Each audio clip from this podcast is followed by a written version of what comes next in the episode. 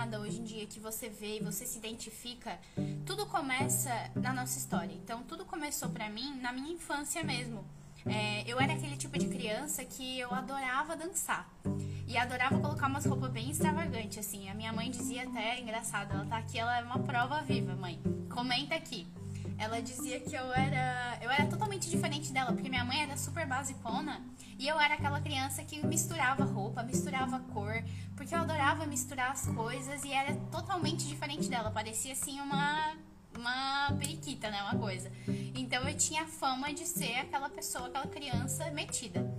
E eu falava com todo mundo, conversava com todo mundo. Como eu morava com a minha mãe e uh, os meus pais eram separados, eu conversava com todas as amigas da minha mãe. Então isso eu acho que é, fez com que eu amadurecesse muito cedo. Ela falou isso mesmo, ó, eu era uma periquita. Então, assim, eu acho que isso fez com que muito cedo eu amadurecesse muito e tivesse conversas com pessoas mais velhas desde cedo. Então, a minha infância, basicamente, depois quando eu li o meu mapa numerológico, fez todo sentido, porque o meu desafio é o número 4 e o número 4 é realmente o da ordem, da organização. A minha infância foi realmente muito organizada, muito. Eu precisava lidar com as coisas sozinha, então aprendi a, a fazer comida muito cedo, aprendi a cuidar de casa muito cedo. Enfim, minha infância eu era essa criança que falava com todo mundo e tudo mais. É, eu achava que eu ia ser estilista. Eu adorava, assim. Até hoje eu adoro moda, né? Vocês podem ver que eu adoro me, me arrumar e tudo. Então, quando eu tava no. Eu, eu dançava nessa época, eu sofri muito bullying porque eu era muito gorda. E aí eu sempre ficava atrás, aquilo me matava, mas eu era muito sentimental. Então eu era aquela que sofria bullying e chorava pra caramba. Eu era a gordinha chorona, a gordinha da família, sempre aquela, sabe? Então eu ouvia sempre aquelas coisas, cala a boca tanto de falar, tanto para comer. Então, por algum tempo, eu calei muito a minha boca, né, depois. Quando eu tava saindo do ensino fundamental para ir pro ensino médio, vem aquela pressão, né? De tipo, ok, agora você precisa começar a decidir que faculdade você vai fazer. Você já tá ali no ensino médio, agora você já é mulher e tudo mais. E foi no período que eu decidi que eu ia mudar completamente. Eu ia emagrecer, eu ia conhecer novas pessoas, eu ia me desconectar daquelas pessoas que estavam me machucando. Isso eu tinha, eu acho que uns 13 anos, gente. E eu fui para estudar numa, numa cidade vizinha da minha. Aquela experiência de sair totalmente da onde eu estava acostumada para falar com pessoas totalmente diferentes mudou muito a minha cabeça. Porque eu vi que tinham pessoas que viam coisas diferentes de mim. Então, muitas vezes, você que tá aí, você tá muito no seu círculo. E é por isso que você não tá evoluindo, porque você não sai daquele círculo para conhecer pessoas que pensam totalmente diferente de você. E eu acho que isso foi fundamental para mim, porque minha cabeça já mudou muito cedo. Eu vi que tinha pessoas que pensavam diferente muito cedo, sabe? Então eu fiquei ali no ensino médio, meu ensino médio foi de 4 anos. Eu estudava achando que eu ia ser né, estilista. Mas na hora de decidir a faculdade, eu fiquei entre arquitetura e marketing, né? Então eu adorava arquitetura porque eu achava que, né, eu gostava de desenhar e como a sociedade criou na nossa cabeça, eu achava que a arquitetura ia me dar dinheiro. Então, ai, se eu ser arquiteta, eu vou ganhar muito mais do que se eu ser marqueteira. Por que, que eu vou fazer marketing, né? O que, que eu vou fazer com marketing? E aí, beleza. Só que aconteceu um negócio. No mesmo ano que eu fiz a, a, o Enem, o que aconteceu? Comecei a namorar. É, eu comecei a trabalhar muito. Eu trabalhava numa fábrica de calçados e a gente fazia muita coisa. Eu já trabalhava na área de, de comercial. Foi até engraçado um adendo aleatório, mas eu entrei no almoxarifado. Em uma semana, foi a semana que meu pai faleceu. E nessa uma semana já eles já me efetivaram para o comercial, porque eu adorava falar com as pessoas. Então eu ali com meus 16 anos eu já conversava com um representante da Bahia. Já inclusive teve um que passou aqui uma hora, acho que foi numa das primeiras lives do seu Pedro.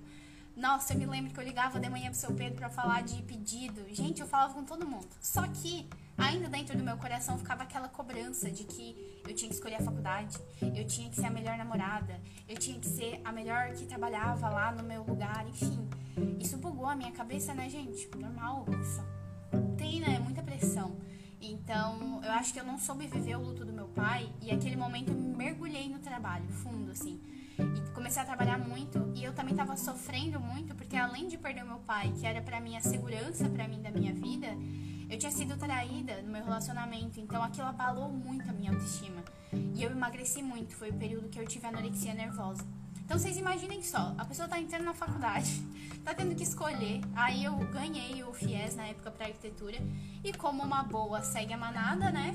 Eu fui contra a minha intuição, eu fui contra aquilo que já estava acontecendo na minha vida, sabe? Eu não parei para pensar o que está acontecendo aqui do meu lado, né? E eu tava sendo efetivada numa, na área que eu mais era boa, que era falar com as pessoas. Mas, né, eu ouvi a minha vida inteira que eu tinha que ganhar dinheiro, que eu tinha que prosperar, que eu tinha que batalhar, então fazia mais sentido fazer arquitetura, porque, né, racionalmente eu ia ganhar mais dinheiro. Só que não. Aí, nesse ano que aconteceu todas essas turbulências, gente, eu acho que assim, ó, foi o ano que eu me desconectei de mim mesma. E foi muito engraçado porque quando eu me conectei de volta, foi bem num ano que, se eu não me engano, era o ano 3, meu ano 3 pessoal. E daí eu voltei para trás, sabe? Pra entender, porque tinha que fazer sentido para mim a numerologia, né? E aí quando eu falei com a Malê, ela falou que eu tava no ano 3, eu voltei até o ano 1 e pasmem, o ano 1 foi o ano que aconteceu tudo isso. Foi o ano que mudou a minha vida. E, se eu não me engano, foi no 2015, tá? Que aconteceu todas essas coisas, assim, que meu pai faleceu, foi assim, ó, uma enxurrada de coisa que. Sabe quando pensa que tu tá no, fim do, no fundo lá do poço e não tem mais nada de ruim que pode acontecer? E acontece? Então, aconteceu comigo, entendeu? Entrei em depressão, foi tudo isso. É, aí, beleza, né, gente? O que, que aconteceu? Eu precisei me dar a mão, então eu fui atrás de terapia. Eu não tava menstruando mais, então eu emagreci demais, eu fui pra 47 quilos. Eu tremia assim para pegar as coisas, era bizarro. E olha que louco, né? Isso. Eu tava ao mesmo tempo trabalhando muito e toda nessa, nesse fluxo fui atrás de uma terapeuta. A minha intuição me levou ao LinkedIn e eu cheguei até a Elis. E a Elis era consteladora. Quando eu comecei a trabalhar com ela e ir na terapia e tal, eu comecei a fazer também o meu mapa astral. E eu descobri que meu, minha casa 10 era em gêmeos. E casa 10 era casa de trabalho. E gêmeos era signo da comunicação. Na hora que ela falou aquilo pra mim, eu disse: Olha, pode ser uma luz. Pode ser alguma coisa, uma indicação de onde eu posso ir. E aí foi um processo assim bem delicado aquele período realmente de colocar na minha cabeça de que eu ia desistir da faculdade de arquitetura e ia para marketing. E, mas eu, eu fiquei lá, eu botei 30 dias, eu vou terminar esse semestre, eu entreguei o projeto 3 foi sofrido, eu ficava até de madrugada acordada, tomava uns dois litros de café, assim, ó, pra aguentar. Mas foi sair da faculdade e fui pra marketing. Quando eu entrei, gente, quando eu decidi, ah, não, eu vou pra marketing, porque eu já tinha feito até a prova para fazer marketing, sabe? Só que, como eu tinha ganhado FIES pra arquitetura, pô, vou fazer arquitetura, né? Ganhar mais dinheiro e tal. Então, aí eu decidi fazer marketing. Quando eu fui pra marketing, gente, parece que assim, ó, Sabe quando chega no céu? Eu senti que eu tinha chegado no céu. Eu amava todas as aulas, eu amava todas as matérias, tudo fluía, tudo era fácil. Eu conversava com os professores, eu já tinha ideia. Aí eu lembro que eu fui para outra outro trabalho. Eu cheguei num ápice, porque como eu tava tanto, tão ruim antes, né, naquilo que eu tava, de tanta coisa ruim que tinha acontecido, na verdade não é nem coisa ruim, né, mas era necessário para mim puxar de volta. Por quê? Porque eu tinha me perdido da minha essência. Por que, que eu falo, gente? Eu tinha me perdido da minha essência. Eu não, não era eu, entendeu? Eu não sei o que, que tinha acontecido, mas foi necessário. Porque se eu não tivesse passado por tudo isso que eu passei, realmente, assim, de ter ido pro fundo do poço, todos esses períodos que eu, eu tive que. Eu fiquei muito magra, daí eu ouvia as coisas ao contrário, eu precisava comer muito, minha cabeça ficou bem confusa é, eu precisei passar por isso, porque hoje eu vejo a quantidade de cliente que eu atendo e que muitas vezes está nesse período, sabe? Está se sentindo perdida. E eu vejo o caminho que eu fiz, tudo que eu segui, e eu olho para ela como que ela consegue fazer, sabe? Então, enfim, assim, é, envolvendo toda essa questão, quando eu comecei a fazer, é, sempre tirou notas boas. Minha mãe aqui. sempre fui muito dedicada. Nunca fui CDF, mas eu sempre estudei bastante, sempre me dediquei bastante. Então, é, eu fui para marketing. Adorei marketing, adorei, conheci, mudei para outro emprego, comecei a trabalhar num emprego bem legal. Eu era secretária, mas fazia tudo de marketing. E eu já tava ali com o meu cargo pra, pra ir para marketing, né? Naquela época, assim. Só que, gente, veio outro impasse. Para vocês terem uma noção que, assim, ó, sempre que a gente vence um desafio, vem outro tá tudo bem, é normal, a vida é isso. Vocês imaginem, mesmo que você queira assim, ó, é, ir pro Havaí e ficar lá meditando, entende? Uma hora você vai estar tá lá meditando, você não vai aguentar mais, entendeu? Você vai se sentir inútil, porque a gente tem a necessidade intrínseca de ajudar as pessoas e de se sentir pertencente. Isso faz parte da nossa criança interior, sabe? De estar com as pessoas, de se sentir útil, de contribuir. Então, mesmo que você pense que o seu trabalho está muito ruim e que você queria ir para um além, não fazer nada, mesmo se você ir para o além, você uma hora vai cansar, tá? Então, guarda isso aí. Sempre vai ter um desafio. Beleza, fui para marketing quando eu comecei a estudar e começou a fluir muito o marketing, começou uma coisinha a me incomodar. Um negócio, gente, que a gente conversou eu e a Malê aqui na live de segunda-feira. Quem quiser voltar no meu Instagram depois de olhar, a gente falou sobre isso. Ela é formada também em, em publicidade e eu também, né? Marketing, administração com ênfase em marketing alguma coisa me incomodava. E o que me incomodava era forçar a venda para uma pessoa, era gerar desejo numa pessoa. Essas coisas manipuladoras do marketing me incomodavam numa forma. E aí eu tinha que editar foto e eu usava Photoshop, tinha que deixar as modelos mais magras, tinha que colocar muito Photoshop, tinha que fazer. Ai, gente, não sei, eu não gosto nem de falar, eu me sinto mal, assim, de verdade. Era muito tudo, pra mim era tudo muito fútil. E aquilo pra mim foi. Não, não batia mais. E eu dizia, gente, mas só tem esse jeito de fazer marketing? É só esse jeito de fazer marketing? Não, não é possível que seja só assim, sabe? E aí tu aprende, né, os, toda, toda a base do Kotler, toda a base de administração, como que começou tudo, é, todo, todos os 4 Ps. Foi muito interessante para mim entender mercado, porque quem não sabe, gente, Marketing não é promoção. Marketing é estudo de mercado, é muito estudo, é muita pesquisa. É pegar um negócio. Se você é profissional liberal, mesmo, mesmo que você não tenha um negócio físico, mas se você é profissional liberal, você presta serviços, você é um negócio. Então você tem concorrentes, você tem mercado. Então é importante a gente entender aonde você está inserido. E também tem muito da que a gente fala no marketing da promoção, como você está se promovendo.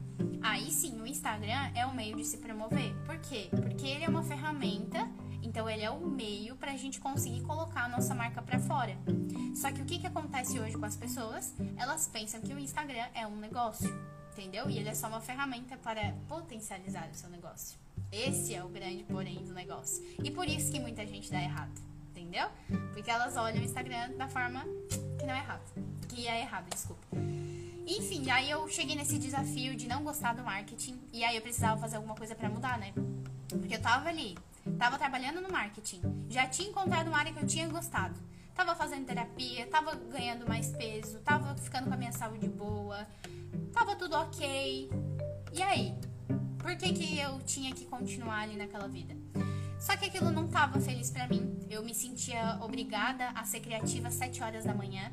Aquela coisa cartesiana de chegar às 7 horas e muitas vezes não ter coisas suficientes para fazer e mesmo assim ter que estar tá naquele lugar das 7 às 11 e meia, depois da 1 às 6 horas e nunca e tipo ter que pedir autorização para fazer as coisas e ai gente, eu não sei explicar para vocês, mas uma pessoa que é criativa, ela precisa de uma certa liberdade. E eu não consigo ser criativa se eu estou o tempo inteiro sendo pressionada. Sabe? Não dá. O caos floresce a tua criatividade, porque tu precisa tirar aquilo para fora.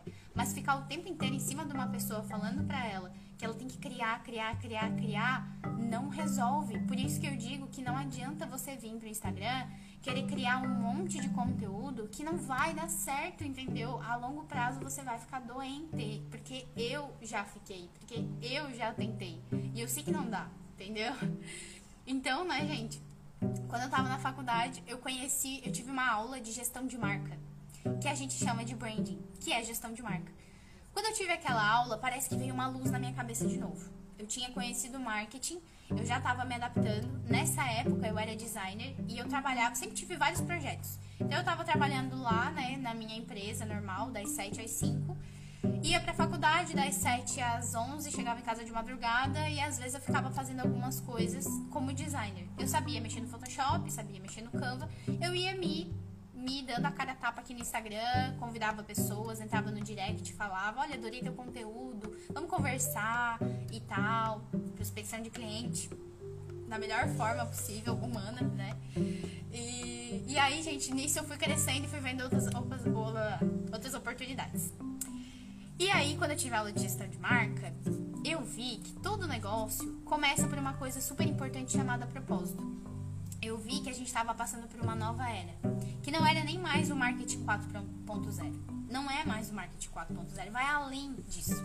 Não sei se vocês sabem, mas tem também aqueles dois conceitos de mundo Bunny e mundo VUCA, né? mundo VUCA veio primeiro hoje a gente está no mundo Bunny, que é muita mudança, muita aceleração e a gente precisa se adaptar.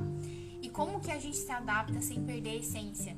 Né? Esse é o, é o grande é o grande segredo que todo mundo quer encontrar, é o grande a grande chave que todo mundo quer encontrar. E eu também ficava vendo isso e, gente, mas como que faz para encontrar isso, sabe? Esse, esse mais, assim, das pessoas. E aí eu começava a olhar quais eram as marcas que estavam fazendo muito sucesso e o que, que elas tinham em comum. Então, todas as aulas, o professor falava as marcas, eu ia pesquisar, eu ia olhar como é que era a história desde o começo, eu olhava quem era o dono que estava por trás. É, eu começava a ver como que dava para aplicar em outros negócios menores. E, e, comecei, né, a agir. Então, eu tinha uma amiga que tinha uma imobiliária, e daí quando eu aprendi sobre gestão de marca, eu falei pra ela, olha, eu tive uma aula na faculdade que eu achei muito boa e a gente pode fazer o DNA da tua marca. O que, que tu acha? Vamos, vamos fazer. Na época, hoje, gente, um processo só de DNA, falando só de, de branding mesmo, tá? Um processo de DNA de marca é no mínimo aí dois mil, três mil reais. Na época eu cobrei 400 reais pra ela, assim, sabe? Pra fazer realmente, pra aplicar e ver como é que era o negócio. E tem um, um, um depoimento dela no meu IGTV contando como que foi para ela. E sério, se você tem interesse em fazer um DNA da sua marca, olha o vídeo dela no meu IGTV para você ver a transformação. É surreal, é surreal. Para mim, eu tinha achado um tesouro dentro de um, né, um baú e eu precisava desvendar aquele tesouro e usar. E quando eu quero um negócio, ninguém me para, porque eu vou aplicar, sabe? Então eu comecei a aplicar, começou a dar muito certo. E eu comecei a envolver as minhas clientes de consultoria, porque daí eu pedi demissão do meu emprego. Comecei a envolver as minhas clientes de consultoria de marketing é, com o processo de branding sabe? É lógico que nesse processo todo de estar tá trabalhando e estar tá na faculdade, sabe? Eu fiz muita coisa errada, fiz muita coisa diferente. Eu fiquei uns sete meses com um cliente que não era o meu cliente ideal e eu sofri horrores. Eu recebia, assim, às vezes umas mensagens: como é que tá o engajamento tal, não sei o que, me dá dado, quero planilha, quero apresentação. E eu, gente, mas não, não é assim, isso não, não é só isso, entendeu? E foi sofrido até que eu entendi como que eu deveria me comunicar para conseguir atrair o tipo de pessoa que eu queria trabalhar que era teria que ser parecido comigo, né? Com os valores que tinham parecidos comigo. Então eu precisava expor os meus valores. E aí vem aquela grande barreira que a maioria das pessoas tem que é medo, né? Por isso que eu fiz uma live sobre medo, que eu também não vou me aprofundar aqui, mas se você tiver interesse, tem uma live no meu perfil que eu falei sobre medo e vergonha. Então surgiu também mas eu passei isso de frente porque a minha vontade de colocar aquilo para fora era muito maior.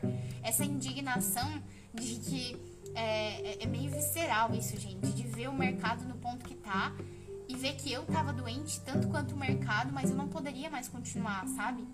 É aquela, fase, aquela frase famosa que é, não é normal estar doente, uh, não é normal estar é, bem. Como é que se diz, gente? Esqueci a frase agora. Não é normal estar adaptado a uma sociedade doente. É alguma coisa assim, não lembro a frase agora. E eu sentia isso, eu me sentia um peixe fora d'água, literalmente, assim, de que não, o mercado não tinha nada que eu queria apresentar. Só que quando eu comecei a ver pessoas como Brené Brown falando de vergonha e vulnerabilidade, a Ana Holanda, que é uma pessoa que eu convidei para cá, falando sobre vulnerabilidade, sobre vergonha, sobre coração, a Malê, que eu fiz uma live aqui, falando sobre o poder do coração, o poder da nossa intuição. Quando eu fiz o meu mapa com ela e a gente mergulhou na minha essência e eu comecei a entender tudo que eu estava vindo para fazer nesse mundo, as coisas começaram a fazer sentido e aquilo me encorajou a colocar a minha verdade para fora. Então, quando eu vi que aquilo estava muito forte, muito em pessoas que estavam dando certo, eu vi que eu poderia também. Quando eu fui aplicar lógico, acontece aquilo. Quando vai aplicar, surge um monte de imprevisto, é tudo diferente de como você imaginava, mas é como tem que ser. Então, esse, mais, esse é mais importante, é um super desafio para mim também, é ver como as coisas são do jeito que tem que ser, entende? E isso é sobre o sentir. Eu também tô nesse aprendizado, assim como provavelmente você também. que a gente planeja as coisas. Eu sou do tipo que planeja muito bem, mas eu sei que na hora de aplicar, muitas vezes não é da mesma forma. Então você precisa sempre estar revisando aquilo que você fez para melhorar. E o que, que qual é a diferença, né? O que, que faz mais a diferença das pessoas que conseguem continuar aplicando e que têm sucesso dessa forma afetuosa, né? Dessa forma que é do jeito delas, da essência delas. É estar com pessoas que contribuem com esse crescimento dela. Se não fosse eu hoje estar na comunidade dos estrategistas digitais, ter feito a mentoria da Beca de comunicação, eu não estaria aqui, com certeza não. Então, as pessoas que me ajudaram nesse caminho a fortalecer, a, na, no momento que você está com dúvida, é, mostrar às vezes uma luz que você não está vendo, porque você envolve os seus sentimentos também, é fundamental. O, a, o grupo, a tribo é fundamental, sabe, para você conseguir seguir. E todo mundo precisa disso, sabe? E eu não tô falando aqui só porque eu vou abrir a minha mentoria no dia 18. Você pode ter a sua tribo na sua família, aonde você quiser, mas é importante cultivar isso, porque a gente não cresce sozinho. Enfim, gente, hoje eu cheguei aqui no momento em que eu comecei a trabalhar muito mais a minha intuição. 2020 para mim também foi bem complicado, mas não no sentido financeiro, digamos assim. Eu achava que eu ia quebrar, eu achava que não ia dar certo nada do que eu ia fazer. O lockdown veio no dia do meu aniversário, dia 17 de março, deu um lockdown na cidade. E onde eu morava, né, que hoje eu moro em Floripa. E aí eu pensei que ia dar tudo errado.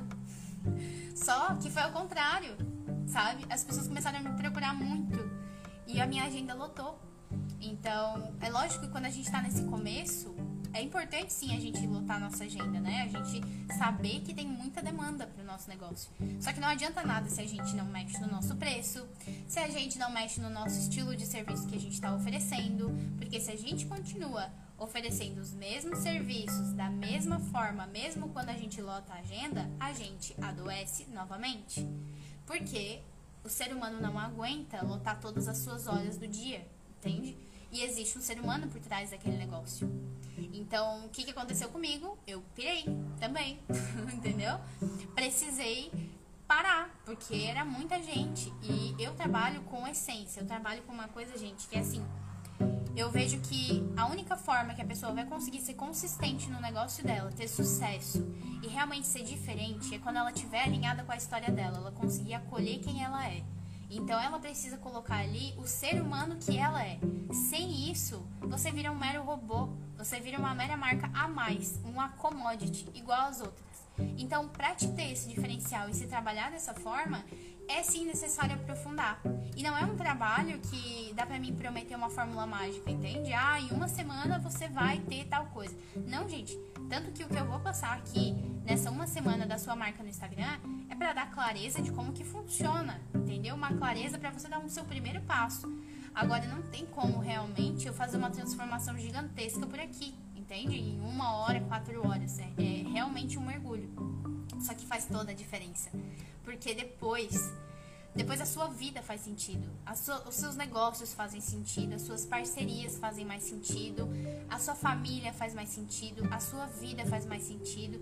E empreender é muito mental. Então, quando a sua cabeça está organizada, quando toda a sua história está organizada na sua cabeça e você consegue entender que caminho você trilhou e que caminho você quer trilhar, as coisas fluem muito mais fácil. Por isso que quando a gente se conecta, as coisas dão muito certo. E aí 2020 para mim foi totalmente essa aplicação de várias consultorias, de conseguir entender quais os maiores problemas que as pessoas passavam. Atendi mais de 50 mulheres, foi transformações assim pesadíssimas, tenho depoimentos no meu perfil. E tem outros que eu não postei porque eu achava que não era tão legal ficar, né, me vangloriando, mas se eu não postar ninguém vai saber o que acontece, né, gente? Tudo bem. E, e eu vi o quanto que a força da essência era e a força do afeto era importante. Então, eu tava em movimento esse tempo todo. E como que veio o nome da criatividade afetuosa? Veio só no ano passado. Veio quando eu fui trabalhar com a Fran, que para mim é um dos meus maiores cases de negócio. Eu digo aqui sempre sobre ela, quem me segue, acompanha e vê. É, eu sempre falo, né, da Fran, que a Fran ela é uma psicóloga que tava totalmente habituada, veio daquela coisa da psicologia de sempre só sentar e ouvir o paciente, nunca falar sobre si, o psicólogo não se abrir, né? Então isso era errado. Uh, toda aquela coisa do. aquele protocolo que tem, né? Que não deixa o psicólogo falar as coisas, enfim. Era todas aquelas travas, assim, a gente começou a trabalhar aquilo. E foi muito bonito ver a evolução dela e ver aonde ela chegou hoje, sabe? E ver o, a quantidade de gente que ela inspira por ela ser a essência dela. E ela sempre. É muito engraçado porque durante as nossas consultorias, nunca era assim, ó, ah, Fran, você tem que fazer isso aqui. Eu conversava e botava para ela as coisas, ela via e ela decidia como ela ia fazer e a gente alinhava, entrava num caminho do meio. Então sempre é assim, não é uma cocriação, entende? Não adianta eu te dizer um caminho extremamente, como é que eu vou dizer, regrado, porque essa regra funcionou para mim num contexto de vida com vários objetivos diferentes dos seus e que deu certo para mim. A mesma coisa tudo que você vê aqui. Funcionou num contexto em que talvez a pessoa investia em tráfego, talvez a pessoa tinha equipe e tudo mais, mas você precisa adaptar para a sua vida. E ela adaptou e ela começou a postar. Ela já lançou uma, uma mentoria junto com outra psicóloga que a gente fez o projeto de identidade visual junto, a gente fez o projeto de branding junto, o lançamento junto. Foi lindo. E esse ano ela está crescendo cada vez mais. Ela lotou a agenda dela de 2021, que ela fechou a agenda. E agora ela está produzindo o infoproduto, que a gente vai lançar também. Então, tudo isso alinhada com a essência dela. E para mim foi a maior prova de que quando a pessoa se entrega para realmente crescer e colocar a essência dela para fora, para contribuir com o crescimento do mundo, funciona. Porque cada pessoa tem o seu lugar. Independente da gente dizer assim, ah, eu sou, eu sou substituível. Ai, não, eu não sou aquela bola toda. Mas, gente, cada um tem o seu lugar para ocupar, entende? Eu, como eu tenho a minha história, e eu ocupo meu lugar e ajudo as pessoas que querem essa minha ajuda, tem, você tem a sua história e vai ajudar as pessoas com que você sente vontade, com que você veio com a sua essência, entende? Então, isso é com todo mundo. Você só precisa querer. Então, é o meu 100% junto com o seu 100% para as coisas fluírem, sabe? Então, gente, esse basicamente, né, é o caminho que eu fiz até aqui. É lógico que no meio disso aconteceu muita coisa, né? Muita, muita, muita coisa. Mas esse nome, inclusive, da criatividade afetuosa, veio pela boca da Fran, não veio nem pela minha. Não, não foi eu que acordei um dia e pensei, hum, trabalho com criatividade afetuosa. Não, não foi isso. Foi conversando com ela, pedindo depoimento para ela depois que a gente terminou a consultoria no ano passado. Ela falou para mim: Nossa, Thay, essa forma como tu trabalha é, daria para chamar de criatividade afetuosa, porque não tem nada igual. E realmente eu comecei a olhar para aquilo, gente, criatividade afetuosa faz todo sentido, sabe? Porque é um jeito de pensar diferente. A criatividade soluciona muitos problemas né? Então a gente consegue ser criativo solucionando o problema de uma forma inesperada. E o afeto vem no sentido de conseguir sentir o outro, como que eu vou afetar o outro. Então eu uso do afeto dessa maneira, me preocupando com meu afeto o outro, mas lógico, né? E aí vem um novo aprendizado. Primeiramente eu me preocupo comigo, com o meu afeto. Como que eu estou me afetando? Como que eu estou me vendo? Qual é a minha visão sobre mim mesma? É um processo interno de se olhar, entender como que a gente está se vendo, para onde a gente está querendo caminhar, para depois entender como a gente fala com o outro. E cada pessoa tem o seu tempo, cada pessoa tem o seu jeito, cada pessoa tem uma personalidade, cada pessoa tem uma marca. Então, cada pessoa pode ser trabalhada, sim, de uma forma com que vai ocupar o seu lugar com o seu diferencial na sua essência, entende?